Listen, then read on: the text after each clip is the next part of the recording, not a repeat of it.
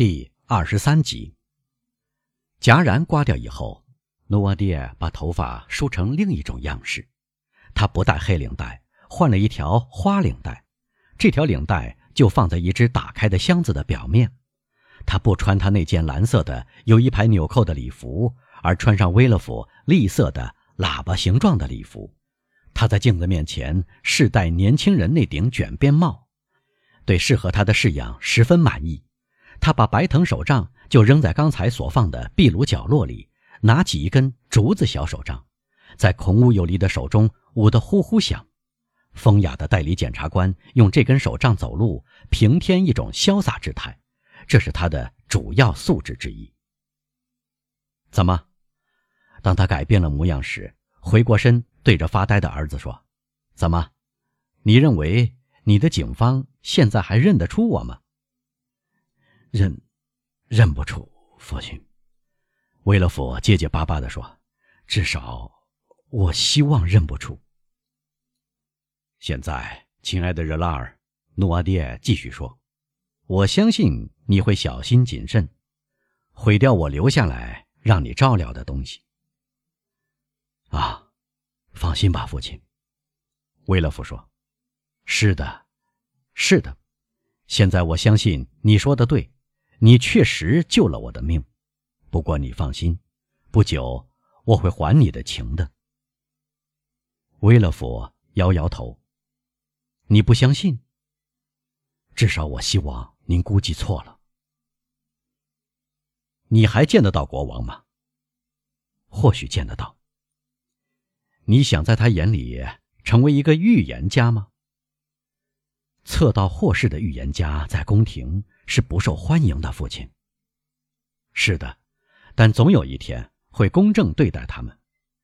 假设有第二个复辟王朝，那时你就会成为一个大人物。我究竟要对国王说什么话呢？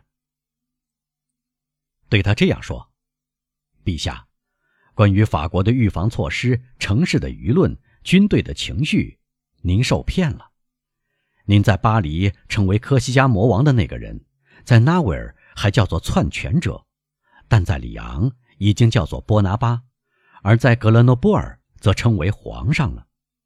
您认为他受到围捕、追逐、四处逃窜？他像他带回来的鹰那样飞快前进。您以为饿死、累垮、准备做逃兵的战士像滚下来的雪球那样迅速增长？陛下。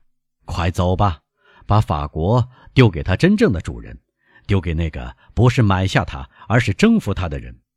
快走吧，陛下，并非您会经历什么危险，您的对手十分强大，是会饶恕您的，而是因为对一个圣路易的子孙来说，被阿尔克尔、马伦哥和奥斯特利茨的胜利者饶了命，是要羞愧难当的。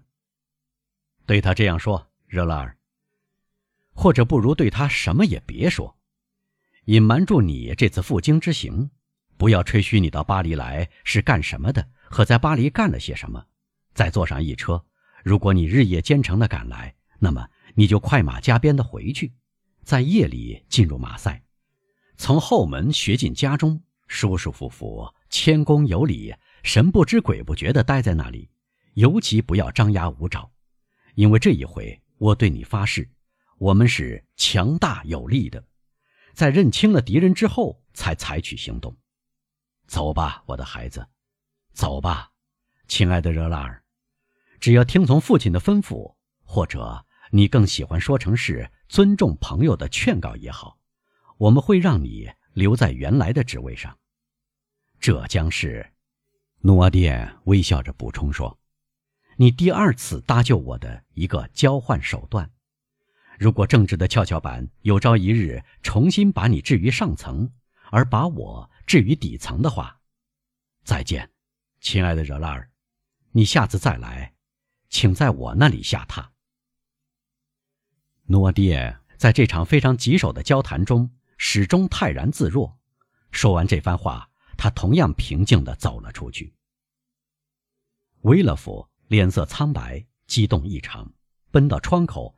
撩开一点窗帘，看见他镇定自如地从两三个面目狰狞、埋伏在屋角和街口的人当中走过。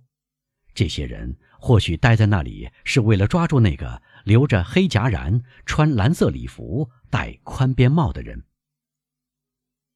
维勒夫站在那里提心吊胆，直到他的父亲消失在比西街十字路口。于是他扑向父亲留下来的东西，将黑领带和蓝色礼服塞到他的箱子底，把帽子拧成一团塞进一个大柜底，戴上一顶旅行用的鸭舌帽，叫来他的随身男仆，用目光阻止他说出他想提出的千百个问题，同饭店结了账，跳上已经套好马。等候着他的马车。他在里昂获悉波拿巴刚进入格勒诺波尔，沿途一片兵荒马乱。到达马赛时，心中恐惧不安，同时野心勃勃，回味着最初获得的荣誉。百日时期，诺瓦迪埃先生是一个出色的预言家，政局就像他所说的那样发展迅速。现在。人人都了解这次从厄尔巴岛卷土重来的史实，这次异乎寻常的奇迹一般的卷土重来史无前例，也许将来也不会有翻版。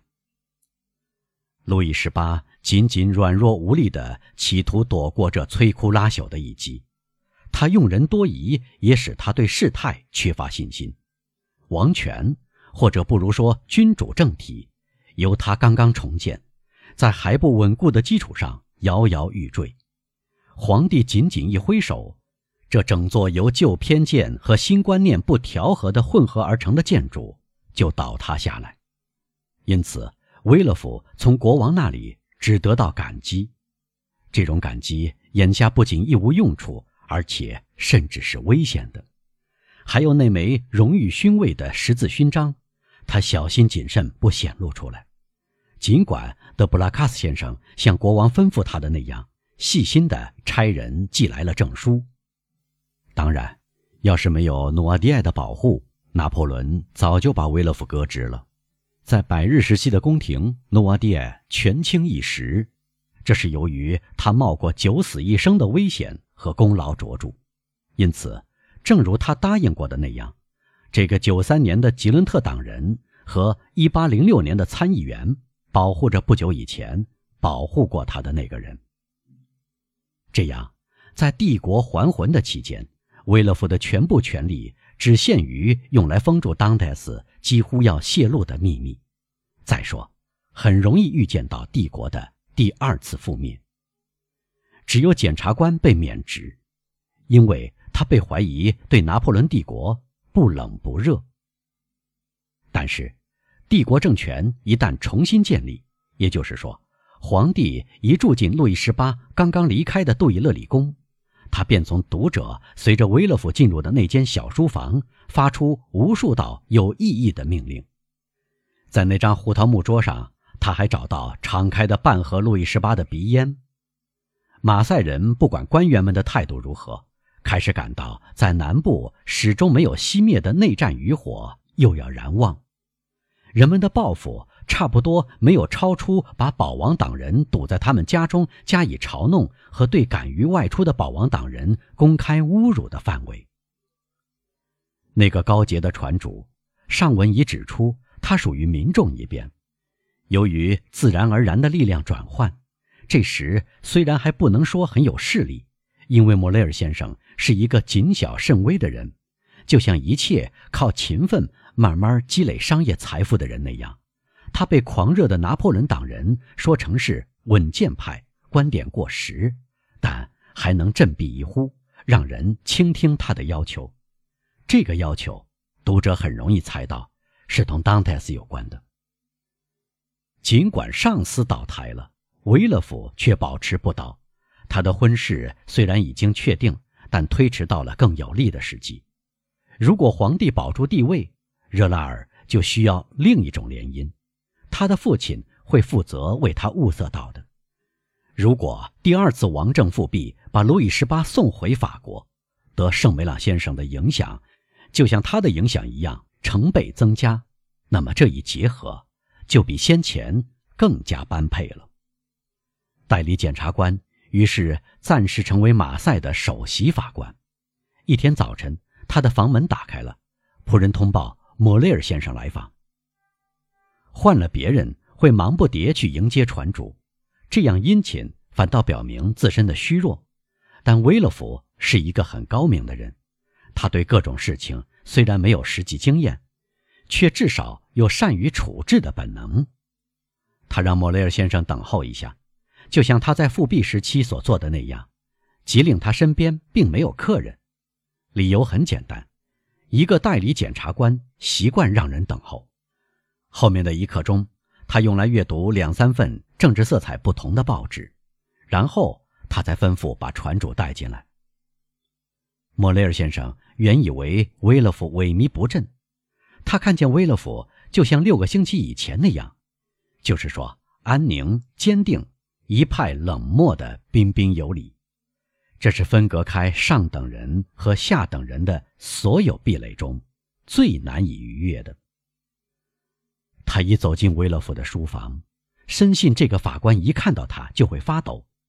恰恰相反，面对这个手肘支在办公桌上等候他的、准备审问的人，他反倒感到瑟缩发抖，万分激动。他在门口站住。威勒福望着他，仿佛好不容易才认出他来。最后，经过几秒钟的审视和沉默，高尚的船主一面把他的帽子翻过来覆过去。我想是莫雷尔先生吧，威勒夫说：“是的，先生，是我本人。”船主回答：“那么，请进来。”法官又说：“用手做了一个保护的姿态，请告诉我。”怎么会有幸接待您的来访？您一点猜想不到吗，先生？莫雷尔问。对，一点猜想不到。这并不妨碍我时刻准备使您愉快。如果事情在我力所能及的话，这件事完全取决于您，先生。莫雷尔说。那么，请您说明白一点，先生。船主继续说。一面讲话，一面恢复了自信，而且由于这不白之冤和立场的明晰，变得坚定起来。您记得，就在大家获悉皇上登陆的前几天，我来要求您宽恕一个不幸的年轻人，一个海员，我的三桅帆船的大副。如果您想起来的话，他被指控与厄尔巴岛有勾结，这种勾结在当时是一桩罪行，今日则是光荣。当时您为路易十八效劳，没有轻饶他先生，这是您的职责。今天您为拿破仑效劳，您应该保护他，这也是您的职责。因此，我来向您了解他的情形。